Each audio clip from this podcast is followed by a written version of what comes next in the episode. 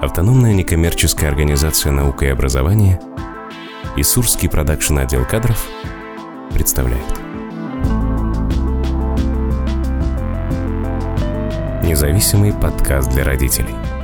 О том, как любить, сберечь и воспитать маленького человека, не ломая ни его, ни себя.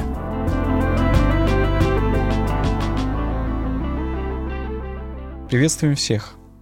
С вами независимый подкаст. В студии у нас привычно радостно видеть ведущего специалиста ОНО «Наука и образование» Андрея Панферова.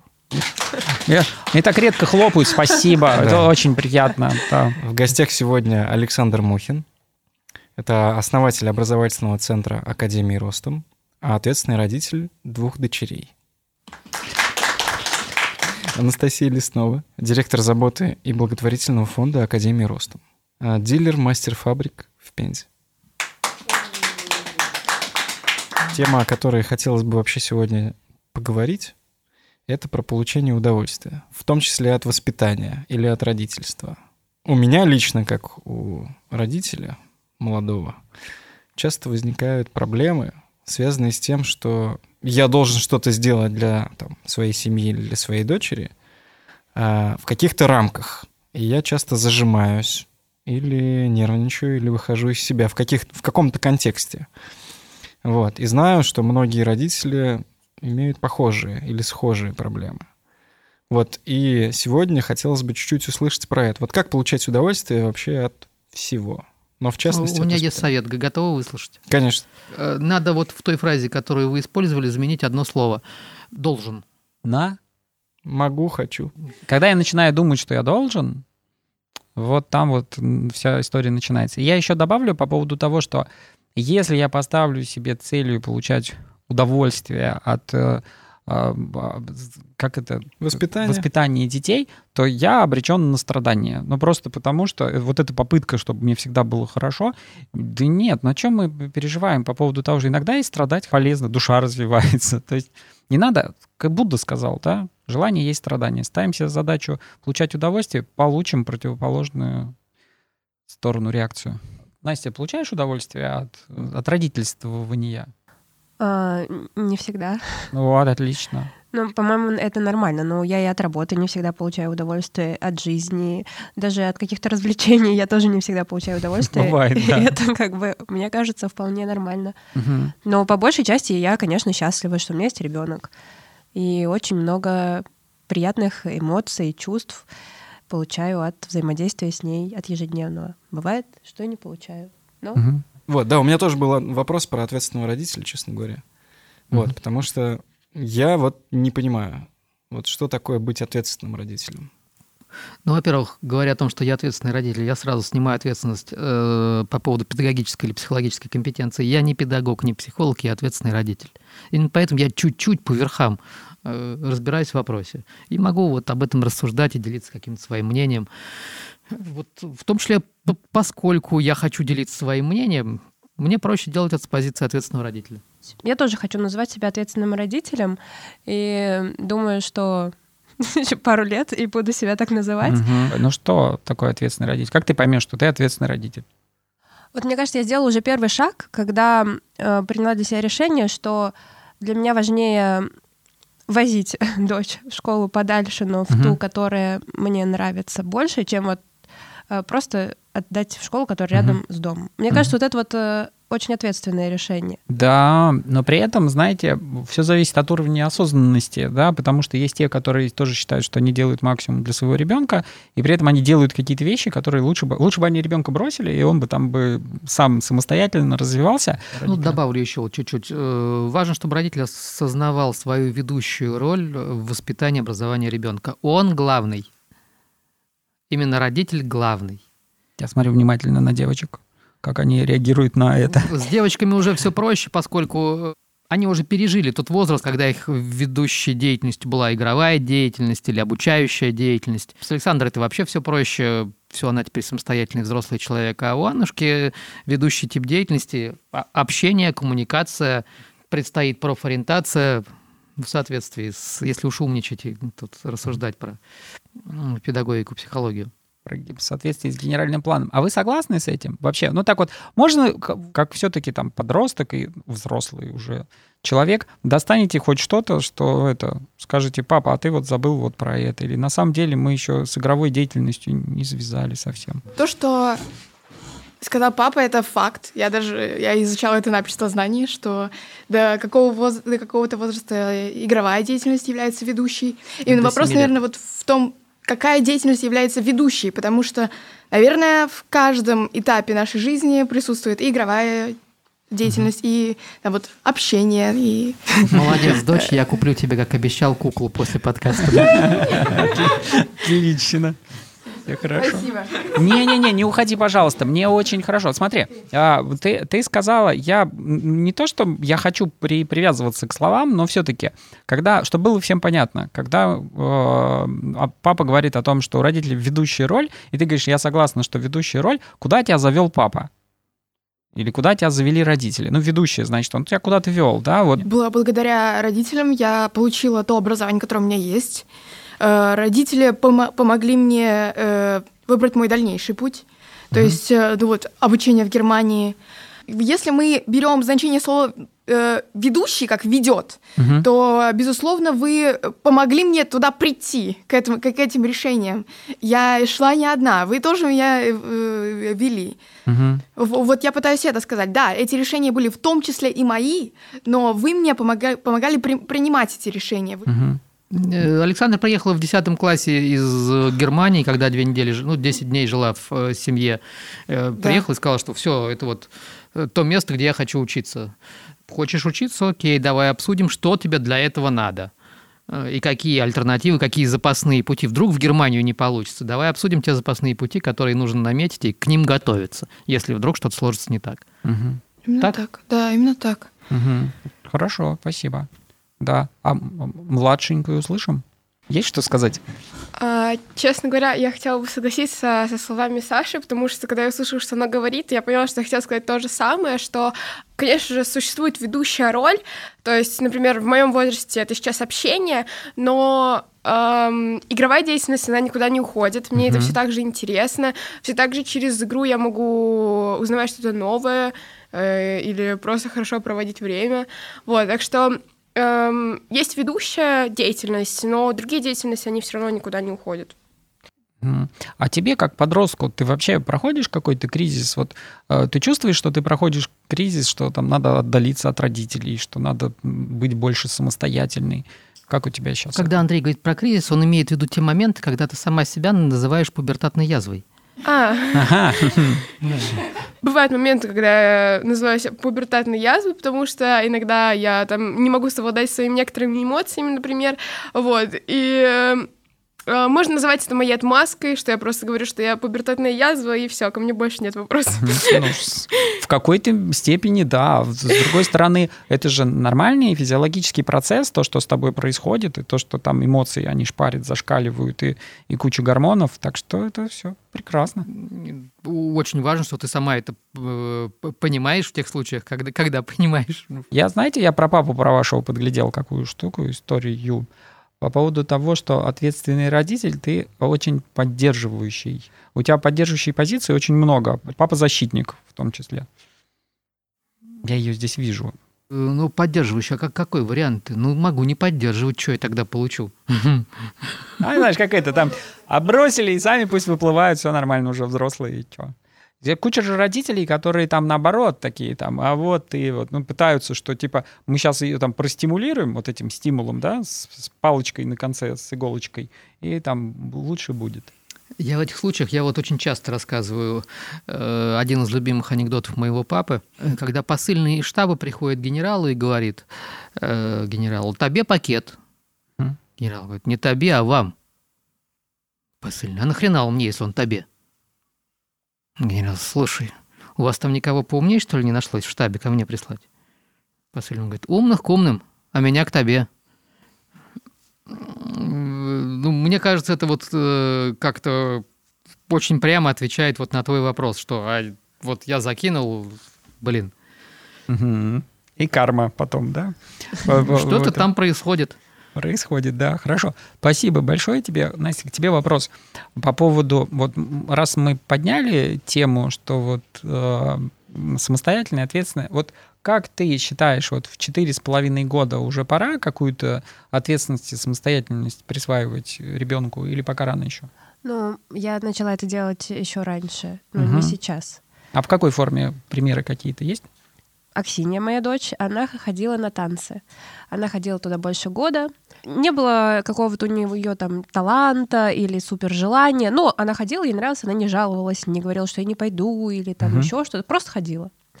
И тут у нас остается месяц до отчетного концерта, и она просто в один момент э, говорит, я туда больше не пойду. Э, Я просто еще была на работе, ее должен был отвезти мой папа, а он э, очень такой дед мягкий, и, конечно же, он, ну, там, никакими ее... Ну, даже он особо уговаривать ее так не может. Я по телефону это делаю, там, быстрее, быстрее, собирайся, нужно ехать, вот у нас концерт, через месяц, как же так, уже костюмы шьют, и все тебя ждут, и там же то... Ну, в общем, это был очень длинный разговор. А в итоге она, нет-нет, я не буду ходить, и я говорю, ну, вот смотри, если ты сейчас не пойдешь, то ты, ну, туда, ну, вообще не пойдешь. Ну, нет смысла. Мы много болели, пропускали, нужно готовиться к концерту. Она говорит, хорошо, я э, не буду больше ходить. Мгм. Я говорю, ну, давай решим, что, ну, это вот ты приняла это решение, что ты на танцы ходить больше не будешь. Мгм. Она говорит, да, хорошо. Я говорю, ну, все. Настя, а вот смотри, вот это твое решение, оно было, ты это срисовала там с- со своих родителей, или у тебя с тобой так не делали, и ты для себя решила о том, что а я вот дам возможность своей дочери, чтобы она в любой момент могла что-то остановить, если ей не нравится? Ну, вот это классный вопрос, потому что, на самом деле, меня не заставляли Мгм. там ходила на танцы, где тоже особо мне никакого будущего не обещали прекрасного. И, ну, в один момент мне просто это было неинтересно. Я об этом сообщила, мне сказали, ну окей, выбирай что-то другое. Я потом пробовала гимнастику, и в 31 год мне поняла, что из спорта мне нравится. Я считаю, что пробовать и искать — это вполне нормально. Э, Я вклиню свой, Ага. может быть, немножко жесткий вопрос. Ух ты. Вот, но вот пример э, Насти с э, танцами. А, вот, Александр, как вы считаете, это вопрос перекладывания ответственности или нет? Нет, где здесь перекладывание ответственности? Чтобы ребенок принял решение? Да нет, это, это диалог называется. Мы ведем диалог. А чего ребенок хочет? Ты чего хочешь? Хорошо, первое. Второе, почему ты этого хочешь? Окей, к чему это приведет? Ну вот как-то обсуждение, какая-то рефлексия вокруг этого происходит. Ребенок учится принимать решения, э, осознанные решения, понимая, какие последствия будут у этого решения. И для меня было это непростое решение, потому что, во-первых, э, у нас она ходила больше года, а тут отчетный концерт, где она был- была бы на сцене там нашего, на- нашей очень большой сцене, тут бы пришли, мы выкупили 13 билетов для всех Мгм. родственников, чтобы прийти на нее посмотреть. Ох ты. И тут пришлось нам их э, потом... это очень непростое было решение. Да. Вот это да. Костюм круто. уже нам сшили на это выступление. И, конечно же, я, как любая мама, там мечтала фотографировать, радоваться, хлопать и смотреть. И тут она мне это заявляет, и, конечно, я думаю, так, а как же мой родительский авторитет? Вот сейчас вот она Вот, мне да-да-да-да-да. говорит, я бросаю, а я такая, да, ну бросай, ладно. И мое слово ничего не значит. Ну, а потом я подумала, ну, вот я с ней поговорила, я привела ей все доводы. Мгм. А тут вот она бросила, она ни разу про, не- про это не вспоминала. Но я делаю вывод, что это действительно было не ее, это же Мгм. может быть. Ну да, так и выглядело, потому что обычно там это же мама хочет, чтобы ребенок вот ходил, да. чтобы он что-то достиг, там, и чтобы все посмотрели. Это да. Но вот смотрите, вам хорошо, там всем повезло. Но а что делать тем, у кого не было таких родителей, и у них нет вот этой преемственности по поводу того, что э, там тебе передают ответственность, твое мнение спрашивают, с тобой советуют, все спрашивают вообще, а, а как ты думаешь, что будет потом? Как им быть? Можно вот я отвечу? Конечно. Я просто об этой истории рассказывала у себя в запрещенной социальной сети. И я просто спросила своих подписчиков, э, а заставляли ли их в детстве? Ну, то есть там было прям 50 на 50. Мгм. И одна девочка, э, она мне написала, что да, меня заставляли, и я очень благодарна родителям за это, потому что я получила мастера спорта. Да. И если бы меня не заставляли, я бы вообще выросла не такой там, ну, какой-то там волевой, целеустремленный, еще какой-то, еще какой-то. Это вот, это прям, да, и это много из зрителей сейчас будут говорить то же самое. Вот что по этому поводу скажет мудрость и опыт? Какая мудрость. Не, ну просто ты так хорошо. Чуть-чуть, да. Э, Ну, действительно, основная задача родителя, мы с Настей вчера об этом говорили, э, в Саранском клубе «Деловар» у нас вчера было выступление по- по этому поводу в том числе, что основная задача родителя – это найти баланс между безусловной родительской любовью и требованиями. Где он тот самый баланс, не знаю, но э, наилучший ответ ребенка, когда он вырос э, на вопрос родителя, ну слушай, ну что, вот ну как я тебя воспитал-то? Вот родитель ребенка спрашивает. Вот наилучший ответ ребенка. Слушай, супер, но можно было и построже. А, да, красиво. В какой-то идеальной вселенной, где родитель задает такой вопрос к ребенку, ну что, как ты это воспитал? Вот. Папа задавал такой вопрос? Пока нет, да? Ну, пока еще воспитание происходит. А когда ты, кстати, перестанешь заниматься воспитанием? Вот когда для тебя уже... Я, я не занимаюсь. Ага, вот и началось, да. Хорошо, поясни, потому что не всем понятно сейчас. Ну, мы просто живем, получаем удовольствие, общаемся. Э, Я стараюсь, очень стараюсь проявлять любовь. Ну, я же живой человек, не всегда это получается. Вот. э, Иногда бывает больше требований, чем любви. Порой бывает больше любви, чем требований. Ну, всякое бывает. Мгм. Нет, я не воспитываю. Мгм. Я забыл, сейчас вспомнил одну вещь, когда мы там говорим о том, что я, как ответственный родитель, я повезу э, там туда, где хорошо, и все. Знаете, в это, пусть идет вот в эту школу, там, это, в цыганскую, вон, девятую, например, и, и все. И там он получит такой удивительный, уникальный опыт. Кстати, классная школа, она мне нравится. Э, такой удивительный опыт, что благодаря этому он сформирует такой личностный контур, да, какой-то необычный, и это, может быть, поможет ему в творчестве, в достижении чего-то. Вы меня поправите, может, я ошибаюсь, но я вот смотрю, те дети, которые выросли вот в каких-то классных условиях, действительно, где все было хорошо, они просто счастливые. И они что-то там особо такого вот не, не- не- творят в этой жизни. А те, у которых какая-то судьба, было тяжело и все такое прочее, вот из них очень часто появляются какие-то такие вот, которые двигают этот мир куда-то в, в разные стороны. Вот то, что я встречал по жизни, природа очень часто компенсирует. Мгм. Какой-то неимоверно... Бывают исключения, они приятные бывают, но, как правило, природа компенсирует высокий уровень интеллектуального потенциала низким уровнем волевого.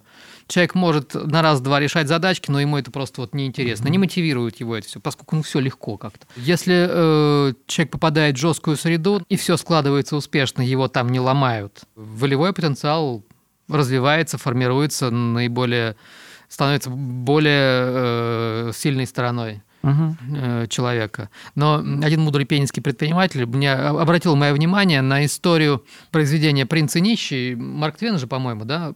И помните историю, когда принц э, выбрался за э, ворота королевского замка и столкнулся с шайкой бездомных детей? И они пытались драться на палках. Помните, кто победил? Я не помню. Я, кстати, тоже. Победил принц, потому что у него были лучшие учителя фехтования, Класс. чем те пацаны, которые дрались на палках каждый день. Мгм. И это тоже интересные, интересные вводные для нашей истории, для обсуждения вот этого вопроса. Да, ну, с учетом того, что Марк Твен, он писал свою версию, и он озвучивал это так, это знаешь, как это... по- В реальности, если мы посмотрим, то побеждают не чемпионы там это мира по боксу и там по всех, а вот в уличных драках они очень часто проигрывают, потому что они пользуются какими-то там, ну, стандартными типа правилами, стандартными приемами, и неожиданно получают там под ребро ножик или еще что-то. Поэтому тут я, я согласен с тем, что ты говоришь, но при этом вот, блин, мир, он такой, он вот компенсирует всегда очень интересно какие-то вещи. Конкретизируя, все-таки лучше, если э, ребенок попадет в жесткие условия среды в каком-то более зрелом возрасте. Мгм, Это в меньшей степени повлияет, воздействует на его хрупкую психику. Да, я с тобой согласен. Но я к тому, что, знаешь, потому что нас смотрят разные люди, да, там, с, разным, с разными возможностями, ну, как, как какими-то сложившимися, с разным достатком. И, с- и вот не стоит забивать там на свою жизнь, на жизнь своих детей, просто если у вас нет каких-то, ну, как- каких-то сейчас возможностей взять, отдать в какую-то там супершколу и все. Это не значит, что он у вас вырастет каким-то не таким, потому что если он вырастет умеющим любить и как-то быть очень а- актуальным, адекватным этому миру, это уже супер классно, потому что все остальное там прирастает. Как бы я начал учиться А, Совсем интересно. После того, как я стал совсем взрослый, потому что я начал учиться именно тому, чего мне хочется, да, и к чему у меня были, ну, какие-то способности и таланты, которые я себе определил. Вот, Настя. Недавно прочитала книгу американской журналистки и преподавателя. Вот она как раз говорила, что очень много успешных людей вырастают из детей иммигрантов. Мгм. Э, То есть это вот э, потому что они сталкиваются со сложностями, и вот они э, там должны как-то жить в этом мире, и они хотят добиться многого, и вот у них высокая мотивация. Это просто вот то, что я хотела добавить. И вот э, если уж я начала говорить про книги, э, быть хорошим родителем тоже можно научиться. И самое простое — это, опять же, читать книги. И я вот стараюсь, ну, книг 6 в год э, на тему педагогики читать. И оттуда очень много интересных историй и вещей я для себя беру и стараюсь их применять. Мгм. Ну, а я, я сегодня бюджетный вариант еще. Есть интернет, сюда заходишь, спрашиваешь вообще какую-то тему, которая тебя интересует, например, по педагогике, и начинаешь там отсматривать. Там обычно это еще к тому же без воды, как-то вот сжатые, там какие-то тезисы, которые потом можно разбирать. В общем, возможностей, вот если мы хотим, их хватает. И для этого не обязательно быть каким-то супермиллионером. А у нас тут звоночек. Э, Нет, не звоночек, просто вы начали за книги, а есть же еще «Повелитель мух» Голдинга. Так. Поэтому, э, И- как бы, я думаю, что единственный правильный аспект воспитания ребенка это то, как взрослые показывают ему мир. Потому что дети это губки, они впитывают и передают все, что они видят. И поэтому очень важно, чтобы взрослые были в первую очередь ответственны за себя, а уже потом за своего ребенка. Сначала наденете маску на себя, а потом уже на своего ребенка. Ну, очень круто. Авторитетно так при- привела такую книжку, да, и такая говорит, поэтому я так думаю. Вы знаете, у него очень интересная история создания. Дело в том, что автор пытался а, а, отдавать ее в издательство более 20 раз. И все издательства разворачивали, говорили, что это бред, вообще лютая дичь, и никто это читать не будет. И он сидел в баре. Ему в очередной раз прислали посылку с с рукописью, да, а ведь тогда это было начало 20 века, рукописи м, рассыхались, это бумага. И он сидит, смотрит на нее и такой говорит, ну вот 21-го, конечно, отправления она не переживет, но он рискнул, отправил ее, и главный редактор, которому она попалась, она выкинула ее в мусорку. Но ее подобрал ее помощник. И прочитал, и через полгода написал этому Голдингу, сказал, вот мы, ну, вам официально сказали, что нет, но я вот через полгода, я обещаю, ваша книга выйдет. И она вышла.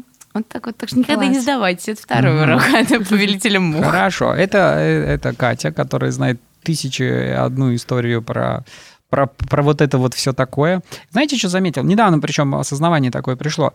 И вот и подкасты, и когда готовишь какие-то там семинары для родителей по особенностью там взаимоотношений с подростками, там еще с чем-то, я по- понял, что, в общем-то, все рекомендации, они вокруг того, что ты что-то учишься делать сам грамотно, и э, просто это не то, что типа себя ты меняешь, но вот ты, ты учишься по-человечески разговаривать со своими детьми, и у вас все хорошо получается, да. И вот когда говорят, как воспитывать подростка, он ничего не слушает, не надо туда ничего засовывать. Надо вот, вот, вот, вот здесь вот это вот рассматривать, а почему у меня не складывается. Вчерашний был там вебинар, когда а, говорит, ну, я все послушал, вы все правильно говорите, но как же вот, я ей там рассказываю, рассказываю, она мне говорит, что мама, я не хочу ничего слушать, ты, типа, я, мне это все не нужно. Я говорю, вопросы ей задавали? Какой-нибудь, да, вот по ту тему, которая вас интересует? Нет. И вот мы начали обсуждать, что давайте разговаривать с детьми с позиции того, что ну, просто спросите, что вообще там с ними происходит, и как они там вообще живут, и что они думают. И если вам ответ не нравится, вы можете задавать уточняющий вопрос, а не говорить о том, что да нет, ты не права, это все фигня. Вот, вот про это, что мы всегда работаем собой. Всегда. Что бы мы там ни придумывали. Ну и отношения это вообще, в принципе, огромный труд, в том числе и с детьми. Я просто вот расскажу пример. У меня дочка тяжело встает, вставала раньше утра. То есть она не вставала, ей надо было еще 30 минут полежать, потом встать, мы ничего в итоге не успевали. Я каждый раз нервничала, я каждый раз там говорила, быстрее, давай вставай, собирайся. Сейчас я, ну, после очередной книжки, я решила действовать из любви. Я просто вожу ее там на 15 минут раньше, лежу с ней, говорю там хорошие ей слова, и что-то вот как-то вот все это долго происходит. Мне это тоже тяжело дается, потому что я тоже хочу спать, потому что я хочу быстрее ее поднять, но я вот специально вот это вот все это растягиваю, все это делаю медленно. Там последнюю неделю мы встаем в прекрасном настроении, с радостью она идет в сад. И вот как-то утро, оно стало совершенно другим. Угу. А я просто просто стала э, чуть больше делать для того, чтобы оно стало другим. И э, вот эти вот усилия, но для меня это усилия, правда. Усилия, да. Проще же сказать, все, встала, мы пошли быстрее, все, мы опаздываем. То есть можно э, резюмировать слегка.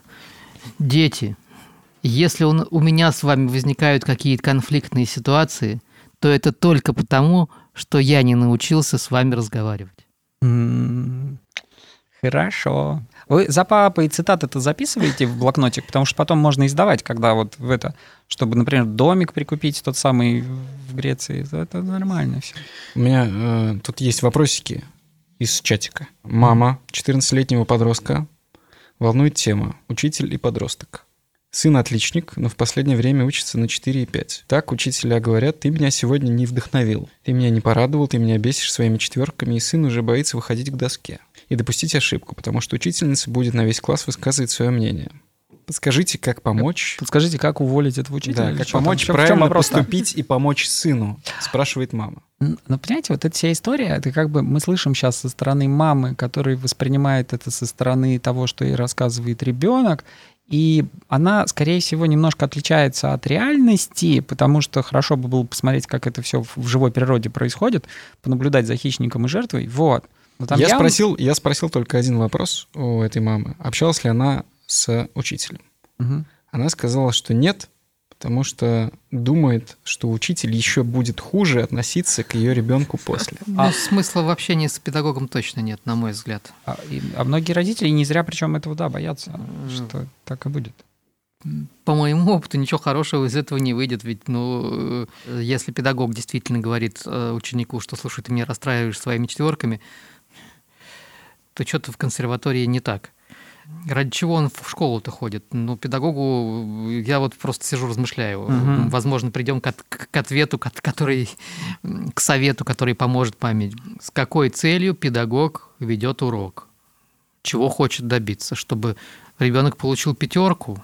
Блин, ну так не работает, на мой взгляд. Совет маме, наверное, следующий. Э, сын, да я тоже расстраиваюсь по поводу четверок, да хер с ними вообще с четверками. Что делать с нападками учителя, допустим? Нужно ли сказать э, там сыну, чтобы он как-то спросил что-то учителя или поговорил с ним? Я с этим встречался, знаете, когда, когда говорят о том, что вот за это там я Сереже поставила пятерку, а тебе я за такой же ответ ставлю четверку с минусом, потому что ты мог бы быть лучше. И вот эта гонка за, э, за этими оценками, а самое главное, гонка за тем, чтобы угодить этому учителю, тут, по-моему, даже вообще вопрос не в оценках, а в том, что вот чтобы вести себя каким-то образом так, чтобы учитель ну, это, был доволен и, стал, и ставил тебе какие-то э, какие правильные оценки. Если мы начнем подыгрывать в, в эту историю, то, ну, что мы получим? Ну, невротического какого-то своего ребенка, который будет пытаться угодить. Можно пойти по пути, там, сталкинга, да, можно попробовать, конечно, тему освоить, чтобы ребенок просто понял о том, что существуют такие люди, и это будет не только учитель. Вы в жизни будете с таким сталкиваться, которые будут иметь больше там власти над вами, больше чего-то. И задача в том, чтобы найти тот вариант, чтобы ты был для него, ну, прозрачный и невидимый, да, чтобы ты перестал быть для него каким-то вот таким а, вызывающим раздражение или какую-то реакцию там человеком. Вот, еще один вопрос был про... Вот прям Наталья пишет. Как мотивировать ребенка 12 лет к учебе? Мне вообще не нравится эта позиция, вот честно, когда я сижу такой и пытаюсь какой-то сделать универсальный ответ. Что там, какой ребенок? В чем там проблемы с его мотивацией к учебе, да? Из чего они там сложились? Что там было. Он мог просто там заболеть, пропустить какую-то там тему там по математике, потом она потянула за ним все остальное, он не успевает, он не говорит родителям о том, что он просто ну, теперь плохо в этом соображает и не тянет. Ну, то есть один вариант, да, поэтому у него прошла мотивация. Другой вариант, там, ну, еще какие-то. Как... Надо разговаривать с ребенком. Я бы вот так сказал. Ну, Андрей ключевое сказал, действительно надо разговаривать. Вот э, если пытаться мотивировать, то ничего не выйдет. Э, надо обсуждать, а дальше ты что?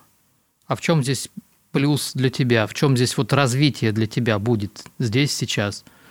Ну, в 13 лет будет, в 14 лет будет, в 15, я не знаю. Да постоянно надо разговаривать.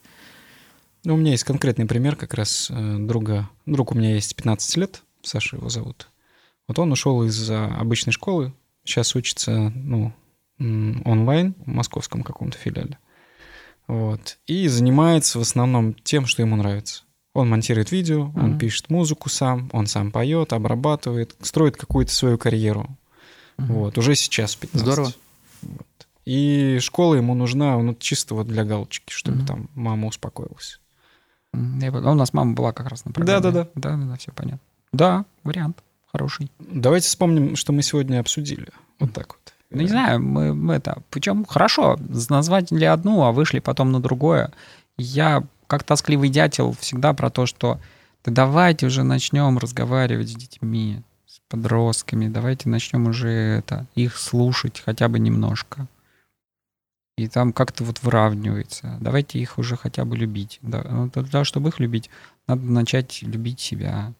Чтобы просто ты ну, как бы человек, который себя не любит, ему сложно кого-то любить, потому что он, ну, просто, он, он не имеет этот навык, он не может это по отношению к самому близкому себе человеку сделать. Э, Всегда хорошо, когда есть э, выбор. Хуже, когда выбора нет. Еще лучше, когда есть, э, когда родители четко понимают, чего они хотят.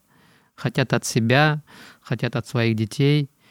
Ну и путь изменения, он всегда через себя. Да, они чет- четко понимают, что они хотят от детей, но при этом они внимательно смотрят на то, что хотят дети, да. Э, Безусловно, Мгм. вот это обязательно стоит добавить. Я еще хочу добавить, что мне очень нравится вот эта вот тема, что собственным примером только можно что-то воспитать, Мгм. в том числе. Мгм. И быть, чтобы был счастливый ребенок, нужно самой быть счастливой. Я с тобой согласен, но я к тому, что э, как бы вот переживать времена несчастья, когда они у нас случаются регулярно, наиболее или наименее травматичным для себя способом. Ну, то есть надо же... Мы, мы все, вот те, кто хотят всегда быть счастливым, они вот прям вот всегда попадают вот в эти вот ямы, и они после них такие прям вообще не это...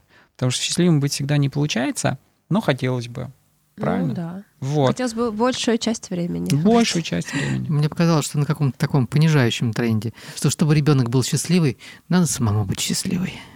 Ну, я просто сейчас болею, и я не, ос- не абсолютно счастлива. В Вот тебе просто всё. сил нет. Да, Вот, а так бы я бы сказала, это более Ладно. бодро. Передаем и распространяем счастье по всему миру.